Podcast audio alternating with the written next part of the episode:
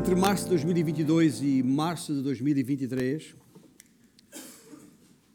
ah, como aquela que entendemos ser a melhor maneira de celebrar os 50 anos desde a organização desta organização institucional desta igreja evangélica.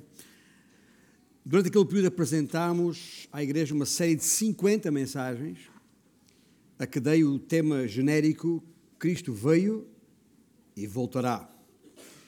Até ao início de maio desse ano, de 22, foram sete sermões para fazer a ponte entre o Novo e o Velho Testamento. Depois, e para além de quatro mensagens específicas por uh, altura do Natal, uh, e também de uma única introdução que fizemos no dia 15 de janeiro, já deste ano, de 23, desculpem, foram mais 39. Mais 39, onde em cada um dos 39 livros do Velho Testamento respiguei uma palavra, um versículo, um parágrafo, em alguns casos um capítulo ou até um livro inteiro, com um propósito inequívoco. Mostrar que o Messias, Jesus, o homem da promessa é o tema central de todo o Velho Testamento e, inerentemente, de toda a Bíblia. Amanhã do dia da comemoração do 50 aniversário da, da IBA, Igreja Batista Antioquia, entretanto chamada assim, uh, que foi no dia 19 de março do ano passado, 23. O sermão desse dia foi em Hebreus, capítulo 11, final dos versículos, final do capítulo 11, os primeiros versículos do capítulo 12. Na verdade, o primeiro versículo onde diz: Corramos a carreira. Este era o tema da mensagem. Corramos a carreira, firmes na promessa. Depois disso, e para quem nos visita fica já com uma ideia de onde é que, tem, onde é que temos estado durante estes meses, longos meses, entre a Páscoa e o Natal do ano passado, seguiu-se uma série de mensagens expositivas na primeira epístola de Paulo a Timóteo, sob o título genérico Combate na Fé e pela Fé. Agora, nós vamos dar início a uma série expositiva do livro de Hebreus, a que atribuo o título genérico O Descendente e um subtítulo que, apesar de estar em letras mais pequenas, não é menos importante a esperança da promessa e âncora da alma. Agora, deixe já eh, tranquilizar-vos, chegar a casa e vai lá ver no livro de Hebreus, à, à procura da palavra descendente, não perca tempo, não vai encontrar a palavra descendente no livro de Hebreus. Está bem? Como é, como é que não vai encontrar a palavra descendente no livro de Hebreus e vai dar uma. vai expor o livro de Hebreus uma série que vai chamar o descendente? Bom, a palavra descendente não está lá, a palavra descendência está, umas duas vezes pelo menos. Mas a palavra descendente não está. Mas não precisa estar, porque todo o livro, ele é o tema de todo o livro. Ele é o tema de todo o livro. Muitos dos estudiosos de Hebreus têm observado, com alguma pertinência, que o livro é muito mais um é muito mais um sermão do que uma carta. É, uma carta como as tradicionais cartas ou epístolas que temos no Novo, no Novo Testamento. O próprio autor do livro uh, aos Hebreus, no seu final, diz mesmo, uh, lá no capítulo 23, que uh, versículo, versículo 22, capítulo 23, nada, capítulo 13, e versículo 22, se é que é, fala de uma palavra de exortação. Ah, como eu disse há, há bocado, convém já ter as Bíblias abertas, ali em Hebreus, porque é ali que nós vamos estar, e pode verificar que ele usa esta expressão no, no versículo 22, rogo-vos, irmãos, que suporteis a presente palavra de exortação. E porquê é que eu estou a referir isto? Porque, na verdade, Hebreus é como se fosse um sermão escrito ou, se quiserem, um conjunto de sermões compilados uh, num, num livro só, à semelhança de outros livros como Tiago, como Judas, são mesmo autênticos sermões, apesar de chamados epístolas gerais. Ou seja, é uma epístola muito mais do tipo de texto de discurso do que de texto literário. Na verdade, o livro começa como um tratado, uh, continua como um sermão e termina como uma carta. Pouco assim. E o facto do seu género literário alternar entre uma exposição e uma exortação não facilita a interpretação do livro, mas não lhe retira o foco exortativo. Aliás, o bom exemplo disso é o capítulo 12. Quando lá chegarmos, vamos perceber isso. O, capítulo 12, nos primeiros dois versículos, começa por ser uma exortação.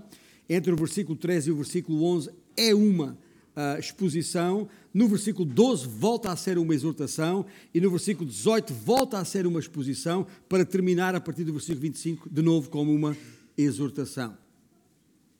É paradigmático disto que estou a tentar dizer. Portanto, ao ler o livro de Hebreus, já agora um desafio que vos entrego, que vos delego, que já nesta semana, e quantas vezes quiser, leia o livro de Hebreus. Nunca é demais ler a, a Bíblia e ler quantas vezes uh, puder. De qualquer forma, independentemente disto, o livro não, não deixa de ter alguns toques pessoais. Ainda está aí no final do, do, de Hebreus. Veja, por exemplo, o que ele escreve ali no versículo 23. Ah, Notifico-vos que o irmão Timóteo foi posto em liberdade. Uh, com ele, caso venha logo, vos verei. É um toque muito pessoal. Aliás, acho que é oportuno dizer aqui que são estes detalhes literários deste tipo que fortalecem em mim a convicção de que o livro foi escrito por Paulo. Mas isso é só uma convicção pessoal. Não escreva isso como adquirido. Se os teólogos e os estudiosos, os eruditos ao longo dos séculos têm discutido isto e não chegaram a nenhuma conclusão, muito menos eu tenho, terei essa pretensão. Mas é uma convicção pessoal, por, por, pela, pela, maneira como, como se expressa aqui. Nós não sabemos ao certo. E só para ter uma ideia de como isto tem sido uma discussão através do século, tem que ir lá para os primeiros, para os pais da igreja, já, por exemplo, Orígenes uh, e Clemente, uh, irmão, colega, eruditos de, da escola de Alexandria, uh, à cabeça, eles já pensavam isto, eles estavam convencidos que era uh, que Paulo havia sido o, o, autor, enquanto a Igreja Ocidental, chamada assim, não tinha tanto a certeza. Era do tipo, ah, ah, ah, ah acha que o, achavam que o grego, em que está escrito originalmente o livro, era demasiado polido, demasiado polido para ter sido escrito por, eh, por, por Paulo, porque Paulo não tinha essa origem, não era a sua língua mãe. É? a gente acaba por ser sempre um pouco mais polido, ou é capaz de ser um pouco mais polido quando está a expressar-se na sua própria língua, a sua língua mãe, embora possa conhecer outras, outras línguas. Alguns até achavam que Paulo teria escrito, dentro da escola ocidental, que Paulo teria escrito o original do livro em hebraico, na sua língua materna, e depois Lucas, uh, o seu companheiro de, de viagem, o doutor Lucas, uh, um historiador, além de médico, uh, teria depois traduzido o livro para o grego e daí apresentar um vocabulário muito mais rico que os. enfim, escuta, não entra. Ou, ouça, há até gente que acha que foi Priscila, a mulher de Aquila, Aquila que escreveu este, este livro. Então, são tantas as posições. Olha, eu prefiro citar o próprio Orígenes, que é um dos mais céticos, a este respeito. Uh, aliás, um dos mais favoráveis, pelo contrário, um dos mais favoráveis à autoria de Paulina, ele dizia, são palavras dele, ao certo só Deus sabe. Portanto, fiquemos-nos por aqui quanto à, à autoria deste livro. Lembre-se, o que estou a fazer agora é uma introdução ao livro. Só a partir do próximo domingo vamos entrar versículo por versículo no conteúdo do livro. Mas é importante percebermos o que está por detrás e à volta deste livro. Mas, se não temos a certeza sobre a identidade do amanuense, do escritor, temos ainda menos certeza sobre a data da escrita. Mas ah, dá para perceber no texto que o livro é escrito a uma segunda geração de crentes. Há um detalhe no capítulo 2, versículo 3, que nos faz pensar isso. Portanto, se assim foi, dificilmente terá sido escrita antes do ano 60. Ah, por outro lado, e, sendo um livro cujo conteúdo tem muito a ver com, os, com o templo e com os sacrifícios no templo, o sistema sacrificial levítico, o facto do livro não fazer qualquer menção à destruição do templo, que entretanto aconteceu no ano 70, quando o imperador uh, Nero invadiu, aliás, Tito invadiu a cidade, destruiu a cidade e o templo. Um, não há qualquer referência a essa destruição do templo, que foi no ano 70. Isto leva-me a pensar, leva-nos a pensar que terá sido escrito ali a meio, por volta do ano 64, 65, 66 da, desta nossa era. Bom, em todo caso, o que importa é realmente o conteúdo. E uh, Hebreus é, afinal, um sermão baseado na vida real pessoas, não sei se como eu gosto de ver, eu gosto de ver filmes e séries baseados na vida real. Então, é, é, é, é, muito, é muito isso. Como eu disse, talvez seja até uma compilação de uma série de sermões dirigidos a uma congregação local de homens e mulheres que vinham sendo expostos a um conjunto de circunstâncias adversas, uh, uh, difíceis e sobre as quais eh, não tinham qualquer controle e estavam eventualmente a sentir o peso, estariam a vergar-se ao peso dessas intempéries. E o livro, a, a, a, forma como se dirige a estas pessoas em Cristo, o livro fica ali palpitando, ou pulsando, se quiser, entre a, consciência do privilégio de ser discípulo e o preço de ser discípulo. Ah, e, portanto, é, o livro acaba por ser uma resposta pastoral sensível, quer dizer, sensível à fé de um conjunto de indivíduos que, como disse, já estariam vergados, ou a ponto de ser vergados pelo desgaste dos tempos e em perigo de abandonarem o seu compromisso com Cristo, enquanto seus discípulos.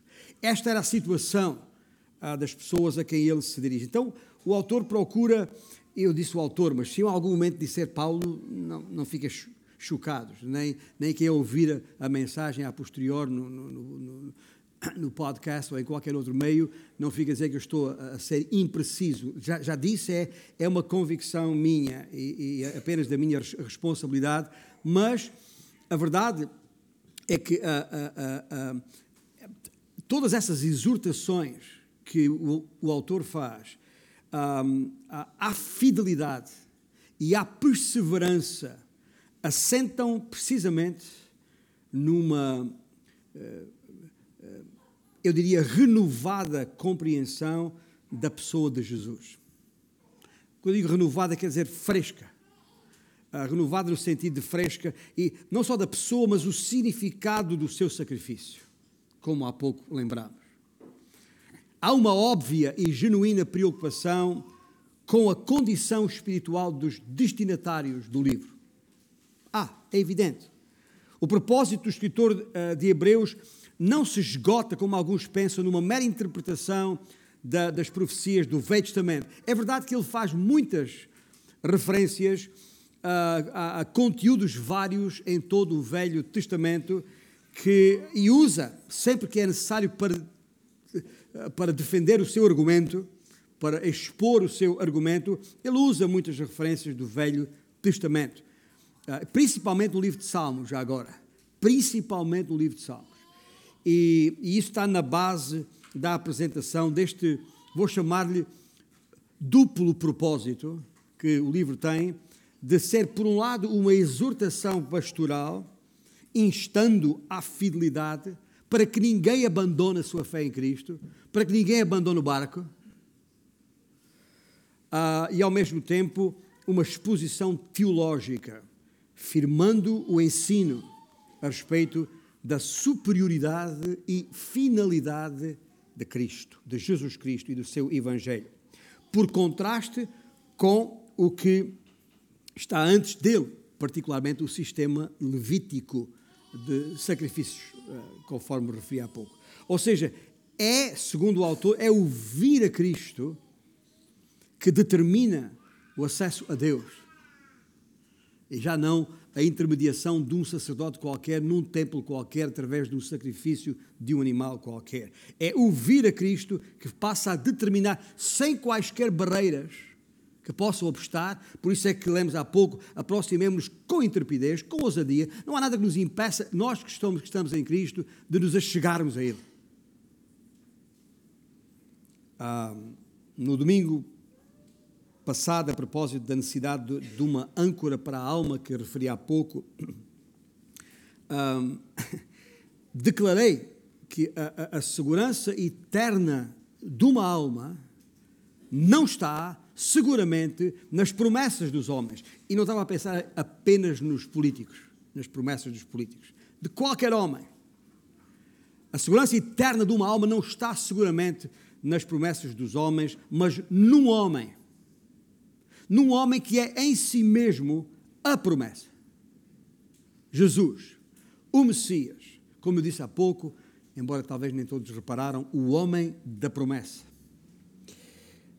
Deixe dizer-vos que de um total de 59 referências ou usos da palavra promessa em todo o Novo Testamento, a palavra grega é, é é, é, empagelia, ou empagelia. Ah, e notai bem que eu estou aqui a usar o uso uh, uh, definido, com um artigo definido, a promessa, e não uma promessa. É importante que percebam isso desde já. Um, como disse, das 59 referências ao uso da palavra promessa no Novo Testamento, três quartos encontram-se em apenas quatro dos 27 livros do Novo Testamento. Uh, 13% em Atos, 16% em Gálatas, 17% em Romanos e 26% em Hebreus. O que significa que mais de um quarto das referências de todo o Novo Testamento à promessa estão no livro de Hebreus. Paulo usa a palavra por 27 vezes, enquanto o autor da Epístola aos Hebreus usa a palavra 17 vezes. Se aceitarmos como ah, mais do que provável que o autor terá sido, deste livro terá sido Paulo, então das 59 referências, 44 uh, são por sua conta. E a palavra, apesar de ser usada em relação a diferentes temas, associada, por exemplo, à ressurreição ou ao Espírito Santo, a promessa do Espírito, enfim. Uh, uh, a verdade é que 26% de todas as ocorrências estão ligadas à, nota bem, aliança abraâmica, a aliança que o Senhor fez com Abraão. E neste primeiro sermão sobre o livro de Hebreus, gostaria de destacar aqui e agora um versículo em Hebreus, um eu quero destacá-lo desde logo, uh, com de todos os outros, e vamos lê-lo muitas vezes e referi-lo muitas vezes ao longo deste ano já agora prepare-se, a minha previsão é que esta exposição de Hebreus vá até ao Natal, também, deste ano, se lá chegarmos. Mas ah, ah, ah, eh, há um versículo em particular aqui em Hebreus que eu gostaria que guardassem, memorizassem. Estou a falar de um versículo que já há bocado li, embora noutro contexto, é o versículo 23 do capítulo 10. 10, 23, que diz: Guardemos firme a confissão da esperança, sem vacilar, pois quem fez a promessa é fiel.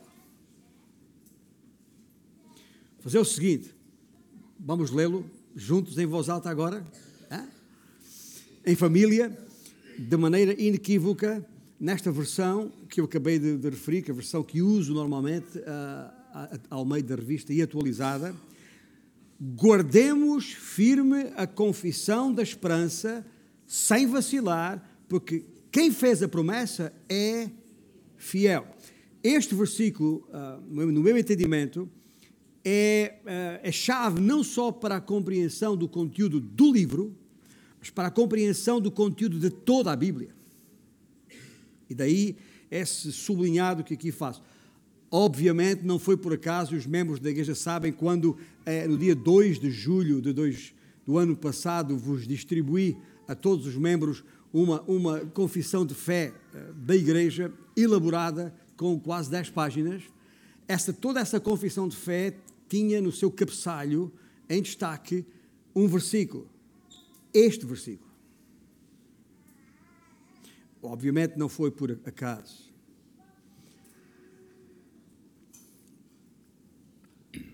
Agora, tendo isto como pano de, de fundo, gostava de entrar um pouco mais uh, no contexto geral de toda a Bíblia a este respeito.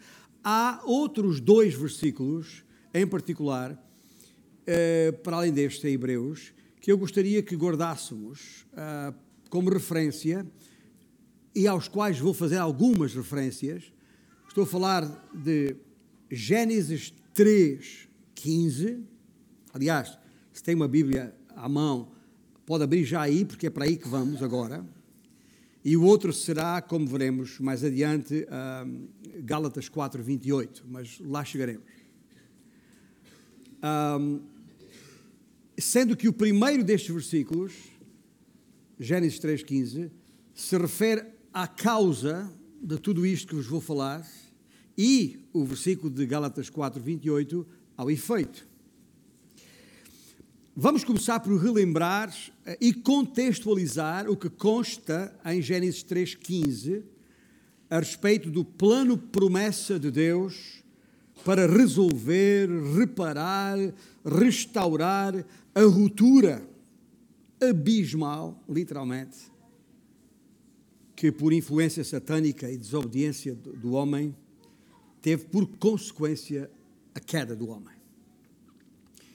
Isto é, a perda da bênção planeada por Deus para a sua criação. A separação da sua comunhão com Deus e a inerente incapacidade de refletir a, sua glória. O versículo onde todos já abriram com certeza diz isto. É o Senhor falando à serpente, ou seja, ao diabo. Porém, inimizade entre ti e a mulher, entre a tua descendência e o seu descendente. Este te ferirá a cabeça e tu lhe ferirás o calcanhar. Algumas versões usam a palavra semente em vez de descendente. Uh, uma e outra, obviamente, estão corretas, mas uh, para os efeitos em causa, eu prefiro a, a, o, o, uso da palavra descendente que está uh, na versão ao meio da revista e atualizada, por razões óbvias. E por essa razão o título da série. Adão e Eva escolheram naquele momento virar as costas ao Senhor Deus e seguir Satanás. Mas aquela não foi uma situação irreversível, pois Deus possibilitou, e já agora, como falei há pouco durante a ceia, continua a possibilitar que o homem faça o contrário, passe a odiar a serpente e amar a Deus. Como é que ele pode fazer isso? Para que isso acontecesse, ou melhor, para que isso fosse possível, algo teria de acontecer. E aconteceu. E é precisamente através daquele descendente que tal coisa se tornou possível. Sabemos isso com certeza, sabe porquê? Não apenas porque está escrito no texto bíblico, mas também aqueles que já experimentaram na sua própria vida, como eu testemunhei há pouco, tenho essa certeza precisamente porque está escrito e isso aconteceu já na minha vida. O cumprimento dessa promessa. Ah, nós amamos o Senhor porque Ele nos amou primeiro. Ah, e, quando, e, e, se amamos o Senhor, temos que aborrecer a Satanás. As duas coisas não são compatíveis, não dá para ficar em cima do muro aí, de maneira nenhuma. Mas foi para isso que fomos salvos para sermos para louvor da glória de Deus. a fim de proclamarmos as virtudes daquele descendente que nos chamou das trevas para a sua maravilhosa luz, como Pedro muito bem sublinhou na sua primeira epístola. Se somos filhos da luz, temos de aborrecer, temos de odiar as obras das trevas, porque elas estão associadas a Satanás, ao diabo, a quem nós odiamos. Mas para essa inimizade estabelecida entre a semente de Satanás e a semente da mulher se fazer sentir, tem de haver uma profunda transformação no coração do homem. Quando eu falo em aborrecer as obras das trevas, gente, eu estou a falar é, é, é sentir repulsa. Vou usar uma palavra mais forte: nojo. Nojo pelo pecado. E, e, e para aqueles que, que sabem uh, o significado da palavra nojo na nossa língua, nojos cheira a morte.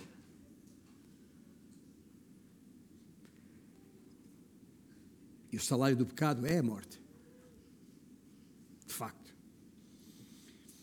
Significa que nós que estamos em Cristo, cujas vidas já foram transformadas, passamos da morte para a vida, das trevas para a luz, da perdição para a salvação, nós temos que sentir repugnância pelo mal, por tudo aquilo que são obras das trevas associadas ao inimigo.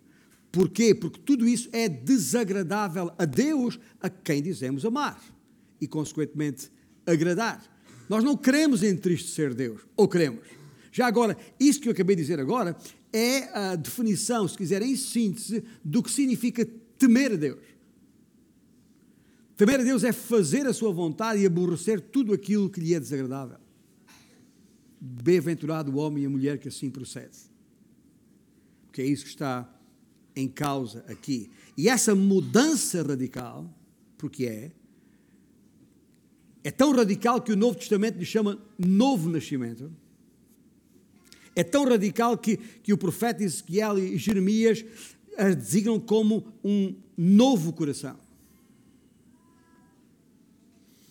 O velho Adão tem de morrer uh, uh, para que nasça um novo Adão. A velha Eva tem de morrer para que nasça uma nova Eva. Um novo homem, uma nova mulher que ama o Senhor Deus e odeiam a Satanás. Um, e, e, por isso que temos dito e, e, e repeti-lo-emos até à exaustão que este versículo 3, este versículo 15 do capítulo 3 de Gênesis, na verdade é uma primeira referência ao Evangelho, uma primeira referência a essa regeneração, a essa salvação em Cristo Jesus, o descendente. Pois bem, o que é que eh, o, que é que o Senhor Deus está a dizer a Satanás ali, literalmente, é que esse dia, o dia em que ele, o descendente, ah, esmagaria a cabeça do diabo, o eliminaria, o aniquilaria esse dia chegaria. Estava no futuro. Ele te esmagará.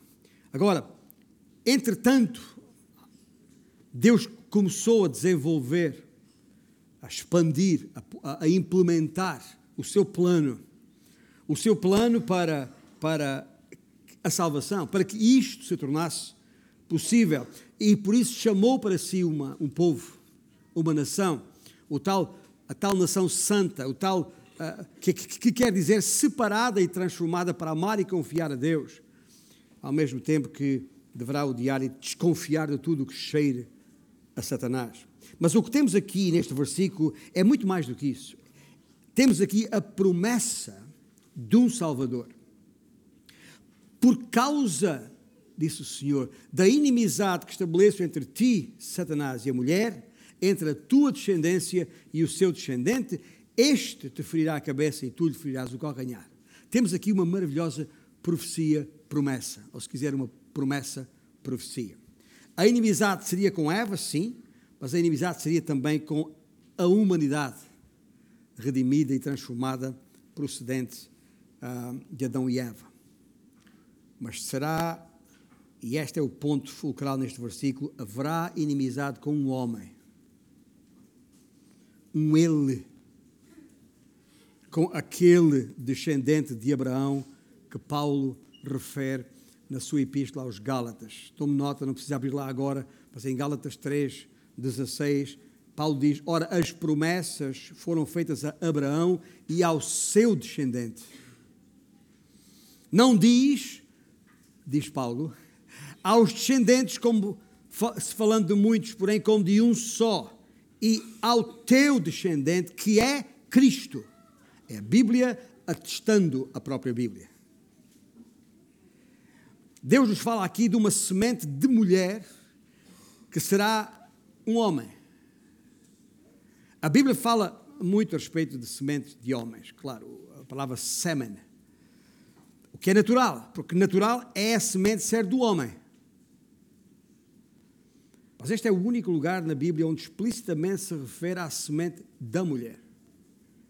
É que há um, nascido entre os homens, que não teve por pai um homem. E esse um é Cristo, o Filho de Deus, nascido da Virgem Maria. Uma mulher, uma mulher a conceber com semente não de homem, mas uma semente nela depositada pelo próprio Deus. E é isso que Mateus, no seu Evangelho, dá testemunho inequívoco. A mesma coisa que Paulo referiu aos Gálatas. Nascido de mulher, Mateus escreveu, citando o profeta Isaías: A Virgem conceberá e dará à luz um filho, e chamarás Emanuel. Não há nenhuma dúvida sobre a que é que se refere Gênesis 3, 3.15. Mas, como eu disse, o plano de Deus foi depois sendo implementado, foi depois sendo exposto. Mais factos foram trazidos à luz para nos ajudar a perceber o que é que está aqui em causa. Quando chegamos, por exemplo, ao capítulo 12 de Gênesis, Gênesis capítulo 12, os primeiros versículos, diz: Disse o Senhor a Abraão, na verdade a Abrão, sai da tua terra, da tua parentela, da casa do teu pai e vai para a terra que te mostrarei. De ti farei uma grande nação e te abençoarei e te engrandecerei o nome. Sê tu uma bênção. Abençoarei os que te abençoarem e amaldiçoarei os que te amaldiçoarem. Em ti serão benditas todas as famílias da terra. E o versículo 7 diz ainda que apareceu o Senhor a Abraão e disse: Darei à tua descendência esta terra. E ali edificou Abraão um altar ao Senhor que lhe aparecera. Ou seja, há aqui uma promessa inequívoca que de uma descendência e que nessa descendência seriam benditas todas as famílias da terra para reiterar e, se quiser, complementar este mesmo plano, promessa, convido-vos a abrir as suas Bíblias, no segundo livro de Samuel, uh, que é a palavra do Senhor a Davi, no capítulo 7 do segundo livro de Samuel, a palavra do Senhor a Davi através do profeta Natã. E lá no versículo 12, através de Natã, o Senhor disse a Davi: Quando quando teus dias se cumprirem e descansares com teus pais, então farei levantar depois de ti o teu descendente, que procederá de ti, e estabelecerei o seu reino. Este edificará uma casa ao meu nome, e eu estabelecerei para sempre o trono do seu reino. Eu serei por eu lhe serei por pai, ele será por filho. Se vier a transgredir, castigá-lo-ei com varas de homens, com açoites de filhos de homens. Mas a minha misericórdia não se apartará dele, como a retirei de Saul, a quem tirei de diante de ti. Porém, a tua casa e o teu reino serão firmados para sempre diante de ti. Teu trono será estabelecido para sempre. E segundo todas estas palavras e conforme toda esta visão, assim falou Natã a Davi. Ora, ouça bem, porque uh, aquilo que eu vou referir agora é algo que, eu, que é consensual na maior parte dos estudiosos destas coisas, e portanto subscrevo, é que este capítulo 7 de 2 Samuel, estes versículos em particular, é um contributo precioso para entendermos a esperança messiânica introduzida lá em Gênesis 3, 15 e depois esboçada, se quiser, estruturada a Abraão no capítulo 12 de Gênesis. Porque de facto, esta aliança que o Senhor faz com Davi, esta chamada aliança davídica, é um desenvolvimento da aliança abraâmica, da aliança feita com Abraão. Na aliança com Abraão, Deus promete uma terra, uma descendência e uma bênção. Um, e, e, e, e, a seu tempo, Deus foi dando mais revelação progressivamente a respeito de cada um destes detalhes da sua promessa. A Bíblia fala muito nisto. Em Deuteronômio 30 temos detalhes sobre a, a, a terra. Em Jeremias 31 temos detalhes sobre a bênção, a promessa de bênção. E é aqui em 2 Samuel 7 que ficamos com a promessa de um descendente. E tem tudo a ver com a liderança específica que Deus ah, providenciaria a Israel através do descendente ou através da raiz de Davi, se quiser. O que este texto faz é o que muitas passagens proféticas fazem, através, como se fosse um telescópio, é? Uh, em que a gente aumenta a lente para, para, para ver uh, os vários conteúdos que estão todos interligados e podemos pôr o foco numa ou abrir a lente para ver tudo o que está em causa. Uh, para ver até, não só em causa ali, mas no tempo mais distante ainda por vir, que possam ser considerados em conjunto. Vou-vos dar, vou-vos explicar o que, é que quer dizer com isto. Estes, nestes seis versículos que acabamos de ler em 2 Samuel 7, Deus promete, por um lado, que Salomão, Salomão, não Saul, Salomão, filho de Davi, reinará no lugar de Davi e constituirá uma casa ao Senhor Deus. É por isso que lemos no versículo 14 e 15 isso mesmo. Eu lhe serei por pai e tal, e, e, e, mas a minha misericórdia não se apartará dele, mas castigá-lo-ei. Castigá-lo-ei porque ele vai transgredir. Evidentemente, evidentemente, isto não pode referir-se apenas. Há aqui uma referência direta a Salomão. Claro que há. Salomão transgrediu, claro que transgrediu. Foi ele que construiu o templo, foi ele que construiu o templo, tal como o Senhor disse, mas transgrediu, transgrediu e sofreu por isso. Foi castigado, tal como o Senhor disse que seria castigado no seu tempo. Mas, a, por outro lado, a promessa que está contida aqui tem um alcance muito para além de Salomão. Porque, evidentemente, uma casa edificada, um trono estabelecido para sempre, como está prometido aqui, não podia depender de um homem só, como Salomão. Aliás, a própria morte de Salomão está prevista nesta, nestes versículos que acabamos de, de, de ler aqui. Portanto, e a palavra para sempre aparece três vezes aqui. Portanto, evidentemente, uh, uh, não, não apenas isto era, era uma, uma aliança central para a esperança de Israel, e, e nenhuma dúvida há a respeito disso porque uh, o, o versículo 16 destes versículos que lemos declara que a tua casa e o teu reino serão firmados para sempre diante de ti, o teu reino será estabelecido para sempre. E isso quererá dizer que o reino de Davi seria estabelecido e firmado por um descendente. Mas Salomão é apresentado como um pecador que teria de ser castigado o reino não poderia ser firmado às mãos de um pecador, como é evidente. E só pode estar a referir-se ao Senhor Jesus Cristo, que obviamente nunca conheceu o pecado, nem podia ter conhecido.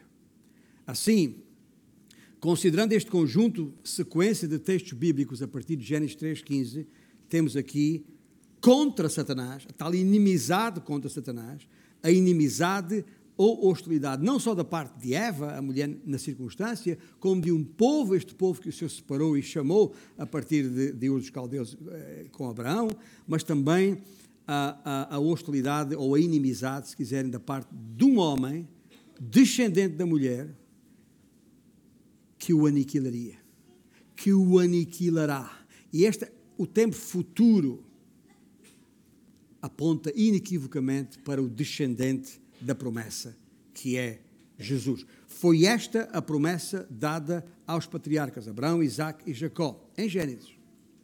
A mesma, a mesma promessa que foi depois continuada e renovada na narrativa do Êxodo, deixando claro que a nova nação de Israel era o povo de Yahweh, o Senhor, que seria um reino de sacerdotes, uma, uma nação santa e cuja semente, ou de cuja semente, melhor dizendo, sairia o Deus Messias que beneficiaria com a sua vida e obra toda a humanidade. Porquê? Porque nele seriam benditas todas as famílias da terra. Quer o trono e dinastia de Davi, quer todos os profetas que ao longo dos tempos foram compondo os salmos, os, registrando a sua história, cujas profecias continuaram a apontar e a apelar para que aquele mesmo plano promessa, que foi sempre o coração e a alma da mensagem que tinham para os seus dias, assim como para os nossos dias. São várias as alianças, mas a promessa é só uma. A substância da fé do homem permanece a mesma em todas as dispensações.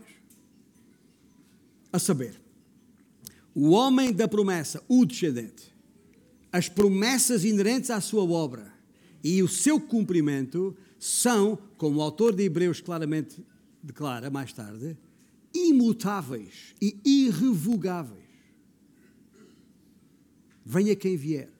Pelo que não admira que os escritores do Novo Testamento tenham considerado este tema da promessa como o centro unificador de toda a história.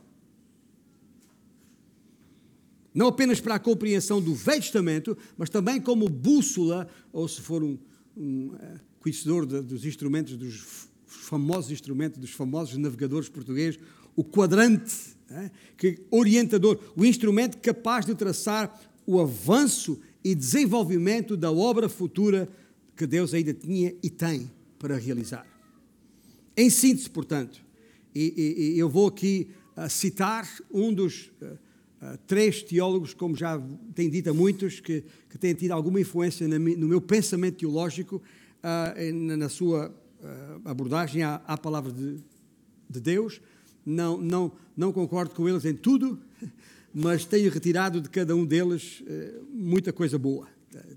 Estou a falar de, de, um que já faleceu e tive o privilégio de conviver com ele, o Dr. Charles Ryrie, uh, que faleceu com, com 90 anos, quase 90 anos, fazia no mês seguinte, faleceu há, há pouco tempo, e depois os outros dois estão ainda vivos, embora um com, uh, um, um com 70 e muitos anos, estou a falar de John MacArthur, e um que ainda é vivo, embora com 90 anos, que é o Dr. Walter Kaiser Jr. É, tem muitos livros escritos, eu tenho citado Walter Kaiser muitas vezes, e esta ideia de um, de um, de um, de um plano promessa único foi principalmente explicada e desenvolvida por ele, um, uh, embora não fosse originalmente dele. Há um outro uh, teólogo no início do século passado, Beecher, que, que, desenvolveu a ideia, mas, mas uh, Kaiser desenvolveu. E para ele, este plano promessa, e são nas minhas próprias palavras agora, uh, ele entende que é uh, esse plano, esse plano é aquela determinação soberana de Deus, segundo a qual, começando em Adão e Eva, continuando por toda a história, especialmente enfatizada na história dos patriarcas e na linhagem de Davi, esse, esse, essa determinação soberana de Deus, que ele continuaria a ser, na pessoa do seu ser, e a executar nos seus feitos e obras em e através de Israel, como mais tarde através da Igreja, executaria o seu plano redentor, mantendo viva a palavra da sua promessa para com Israel, assim como para com todos os que subsequentemente crerem. Todos os que fazem parte dessa semente prometida foram chamados a ser luz para todas as nações, para que todas as famílias da terra possam chegar à fé e a uma nova vida no Messias. Então, em síntese, este é o plano por promessa. Agora, digo eu e não Walter Kaiser, o, o facto de haver dois povos distintos, eh, Israel e Igreja, que, como tenho ensinado ao longo dos anos, que não devem ser confundidos em circunstância alguma, não significa que Deus tenha dois programas, percebem? Uh, ou mais do que um plano redentor para o homem. Não tem. De maneira nenhuma. E precisa passar algum tempo lendo uh, os capítulos 9, 10 e 11 de, de, Romanos para perceber o que eu vos vou dizer assim. Ou seja, a oliveira de, de, de raiz santa é só uma. Mas para além dos ramos naturais, os uh, descendentes físicos de Abraão, tem também ramos de uma oliveira que Paulo chama brava, que somos nós, os gentios, ah, que nela fomos enxertados, de acordo com estes versículos que referi em Romanos. Quando um descendente natural de Abraão nasce de novo em Cristo Jesus, torna-se igreja. Hoje. Pois em Cristo, de acordo com Paulo aos Efésios, em Cristo Jesus, em Cristo não há judeu nem grego. Os versículos, o versículo 6 do capítulo 3 da Epístola aos Efésios, Paulo diz: os gentios são co-herdeiros, membros do mesmo corpo, e veja só, co-participantes da promessa em Cristo Jesus por meio do Evangelho. No povo de Israel não há igreja, na igreja não há povo de Israel. Mas ambos constituem um só povo, que eu diria o povo da promessa. Não sei se faço-me entender, como dizia um velho professor meu de seminário, Samuel Franklin, tinha essa expressão, virava-se para os alunos, não sei se faz-me compreender, no seu português, traduzido literalmente do inglês.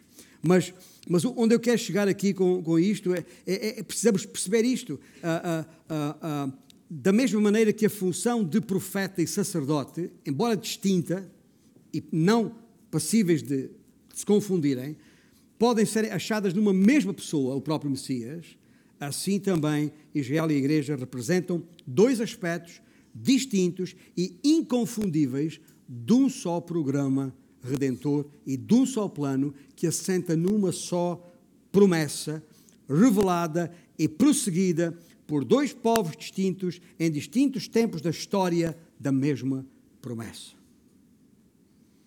A promessa de um só descendente, o Messias prometido, o homem da promessa. É muito importante que percebamos isto. Estou a demorar um pouco mais de tempo aqui, eu sei. É, é, é, é muita, é muita carne, que, que, mas outra vez o autor de Hebreus é isso que pede a nós: deixa lá o leitinho e passa alimento mais sólido aqui.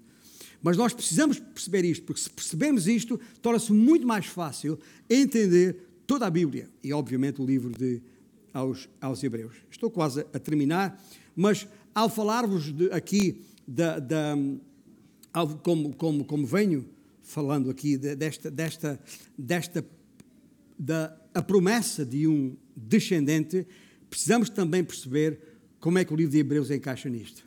Porque veja, abrindo agora em Hebreus, como é que Hebreus começa? Como é que o livro de Hebreus começa? Veja lá para percebermos até exatamente aquilo que eu estou a tentar explicar-vos aqui, que é um plano só, é uma, em desenvolvimento.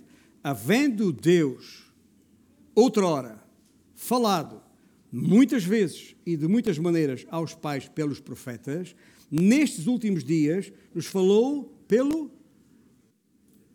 Filho. Escuta, o Senhor não está a trazer, o, o Senhor não trouxe nada de novo agora. Não é que o que era velho acabou e é o novo, como alguns acham que uh, Israel foi aniquilado, deixou de existir, agora a igreja veio substituir Israel. Isso não tem. Tínhamos que rasgar muitas páginas da nossa Bíblia para pensar uma coisa destas. Não há nada de novo, o plano é o mesmo. Só que Deus falou de muitas maneiras, nestes últimos dias, falou através do Filho, do descendente. É isso que está aqui em causa nestes versículos. Ou seja, no mesmo plano onde há continuidade, o Filho apresenta-se, e é assim que o autor de Hebreus o apresenta, como uma revelação superior. Esta palavra superior, que vamos encontrar muitas vezes na Epístola aos Hebreus, aliás, 11 vezes a palavra superior aparece no texto de, de, Hebreus, e há outras duas vezes em que não é, não é a palavra superior, mas é a palavra mais excelente, e há ainda uma vez que aparece a palavra melhor, no capítulo 6, versículo 9, a respeito desta salvação. Uh, referindo-se a este plano, este programa soteriológico, isto é, que tem em vista a salvação e a redenção do homem. Não admira, pois, que o autor do livro aos Hebreus dê a Abraão tão importante relevo no seu argumento, como vamos ver nas próximas semanas.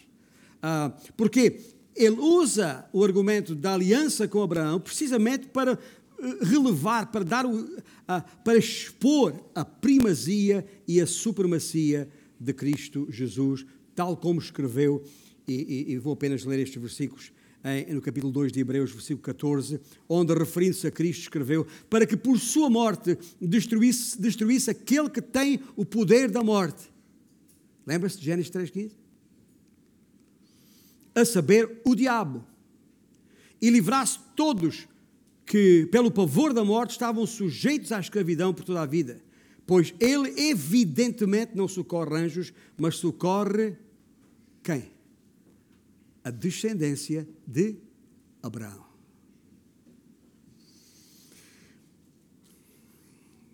E Abraão esperou pacientemente e obteve a promessa.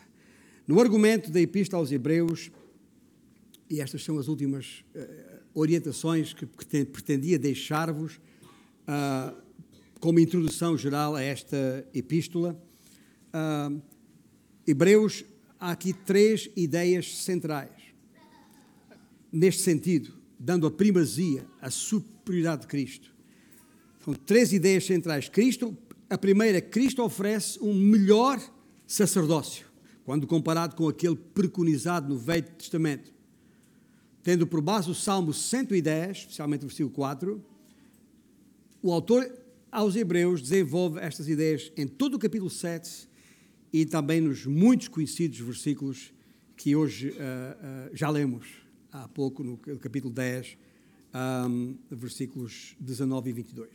Portanto, Cristo, aliás, uh, Cristo oferece um melhor, um melhor sacerdócio. Segundo lugar, Cristo oferece um melhor sacrifício quando comparado com aquele praticado no Velho Testamento, e tendo por base o Salmo 40, especialmente o versículo 6, isso está inequivocamente exposto em Hebreus 8 e também no, no Hebreus capítulo 9. Um, um, e destaco, talvez aqui, no capítulo 8, ler apenas dois versículos para dar força à ideia. Agora, com efeito, obteve Jesus ministério tanto mais excelente quanto é ele mediador de superior aliança instituída com base em superiores promessas. Porque se aquela primeira aliança tivesse sido sendo feito, de maneira nenhuma de maneira alguma estaria sendo buscado lugar para uma segunda. E finalmente, além de um melhor sacerdócio e de um melhor sacrifício, Cristo oferece uma melhor aliança. Como está explicitamente declarado em Hebreus 8, versículos 7 a 13 e no capítulo 10 também, tendo por base, aqui não o Salmo, mas o profeta Jeremias, capítulo 31. Mas ouça bem isto enquanto eu fecho a mensagem. O Novo Testamento não suprime o velho, suplementa-o. Cristo continua a ser o tema central. É para ele, o descendente, que devemos apontar o telescópio da nossa vida, é? digamos assim. Um, outra vez, Hebreus, sabemos de cor, Hebreus 12, 12, olhando firmemente para Cristo.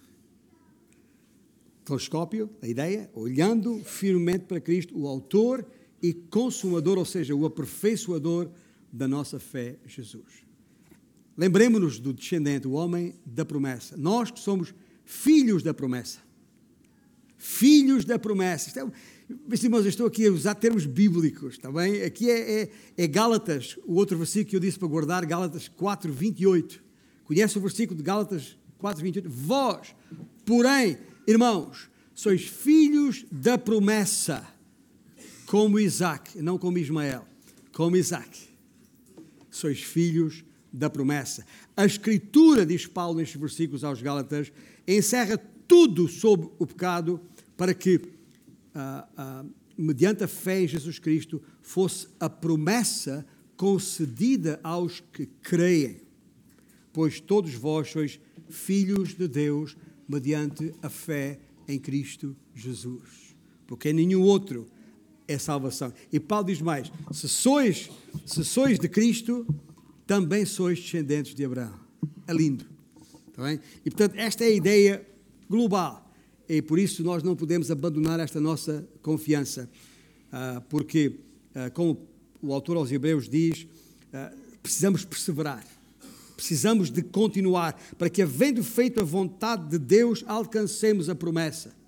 É neste sentido que o autor dos Hebreus nos exorta. Porque ainda dentro de pouco tempo, aquele que vem virá e não tardará. Por isso, não há melhor maneira de terminarmos o nosso culto senão entoando um cântico que nos faz lembrar isto. Cristo que veio, voltará. Veio e virá. E ele mesmo dá testemunho. João acaba, a Bíblia acaba assim, lá no livro de, de Apocalipse, uh, no versículo 20 e 21. Aquele que dá testemunho destas coisas diz: Certamente venho sem demora. E nós o que é que dizemos? Como João, Amém. É? Amém. Vem, Senhor Jesus. E eu, como João, digo ainda: a graça do Senhor Jesus seja com todos nós. Vamos cantar de pé, por favor.